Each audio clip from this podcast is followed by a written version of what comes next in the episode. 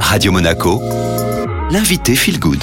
Radio Monaco Feel Good, je suis en compagnie de Victoire Sato. Bonjour Victoire. Bonjour Julia. Vous êtes la cofondatrice de The Good Goods, média 2.0 tourné vers une mode plus responsable. Tous les mois, on se retrouve pour la minute mode éthique et pour ce mois de janvier, coup de projecteur sur la loi AGEC. Elle a pris effet depuis le 1er janvier en France et elle interdit maintenant la destruction de vêtements. Est-ce que c'est une pratique qui est quand même plutôt répandue dans la mode et le luxe, en tout cas qui était répandue? Dans la mode et le luxe, la destruction de vêtements est une pratique très répandue, souvent passée sous silence. Elle consiste à se débarrasser des pièces qui n'ont pas été achetées, en les jetant, en les enfouissant sous terre ou en les incinérant. Et si les raisons évoquées par les marques sont variées, de type qualité non conforme, défauts mineurs, tâches, déchirures, prototypes, etc., la majorité des vêtements détruits correspond en fait à des vêtements invendus, et on sait qu'aujourd'hui, l'équivalent de 40% de ce que produisent les marques ne trouve pas preneur. Autrement dit, 40% des vêtements produits dans le monde ne seront jamais portés. La loi AGEC a pris enfin effet au 1er janvier 2022 et interdit désormais formellement aux marques d'éliminer leurs invendus. Alors Victoire, quelques détails sur ce qu'est la loi AGEC. Alors depuis 2019, on entend parler du projet de loi AGEC ou anti-gaspillage pour l'économie circulaire.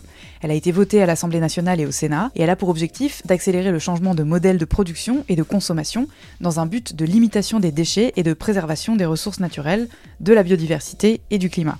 Dans ce contexte s'inscrit l'interdiction de détruire les produits neufs invendus non alimentaires. Pour l'industrie de la mode et du luxe, c'est une révolution. Cette loi signifie que les pays producteurs, importateurs, distributeurs doivent désormais donner, employer, réutiliser ou recycler leurs invendus, sous peine de pénalité et notamment financière.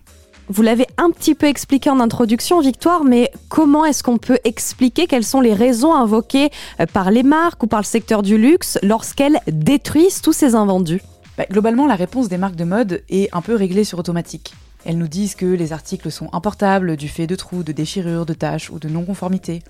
Dans le doute, elles se chargent elles-mêmes de les rendre inutilisables en les lacérant par exemple à coups de scalpel.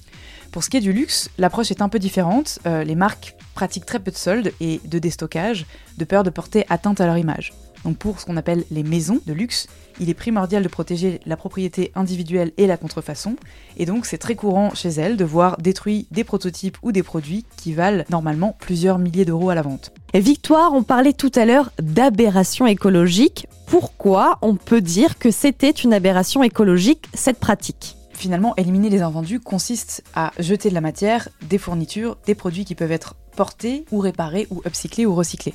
À ce gaspillage vient s'ajouter le coût environnemental lié à l'extraction des ressources puis à la production d'électricité nécessaire à la transformation et la création de ces produits, qui seront finalement inutiles. Donc euh, cette énergie, elle est nécessaire pour le transport d'un pays à l'autre, pour le stockage dans d'immenses entrepôts qui sont chauffés, éclairés parfois plusieurs années, et enfin, pire encore, l'énergie nécessaire à leur destruction. Donc autant de matières premières, d'énergie et de kilomètres qui sont inutiles. Le but de la loi AGEC, c'est de les contraindre à changer de modèle. Il ne s'agit plus de se contenter de justifier la destruction des invendus, mais de l'interdire et de la punir. De fait, il est nécessaire pour les marques de remonter à la source du problème universel, qui est l'hyperproduction. Victoire, puisque vous évoquez euh, l'hyperproduction, on le sait, il y a déjà plusieurs marques qui ont trouvé des solutions à ce problème initial. Par exemple, l'éco-conception, donc ça permet de penser un produit dès sa fabrication de manière à ce qu'en fin de vie, on puisse le démanteler facilement à faible coût énergétique pour pouvoir le recycler ou l'upcycler. Deuxièmement, la production à la commande, à la demande ou en précommande, qui permet de ne produire que la juste quantité de produits effectivement nécessités par les consommateurs et les consommatrices. Enfin, la revalorisation de l'existant grâce à des systèmes de revente circulaire de seconde main intégrés sur les sites des marques ou sur des plateformes en propre comme par exemple évidemment Vinted, Vestiaire Collective que tout le monde connaît, mais également des marques euh, qui se mettent elles-mêmes à la seconde main. On a vu ça chez par exemple Bache, Petit Bateau ou Aigle très récemment. Conclusion, il faut garder en tête systématiquement que le vêtement le moins polluant, c'est celui qui n'a jamais été produit.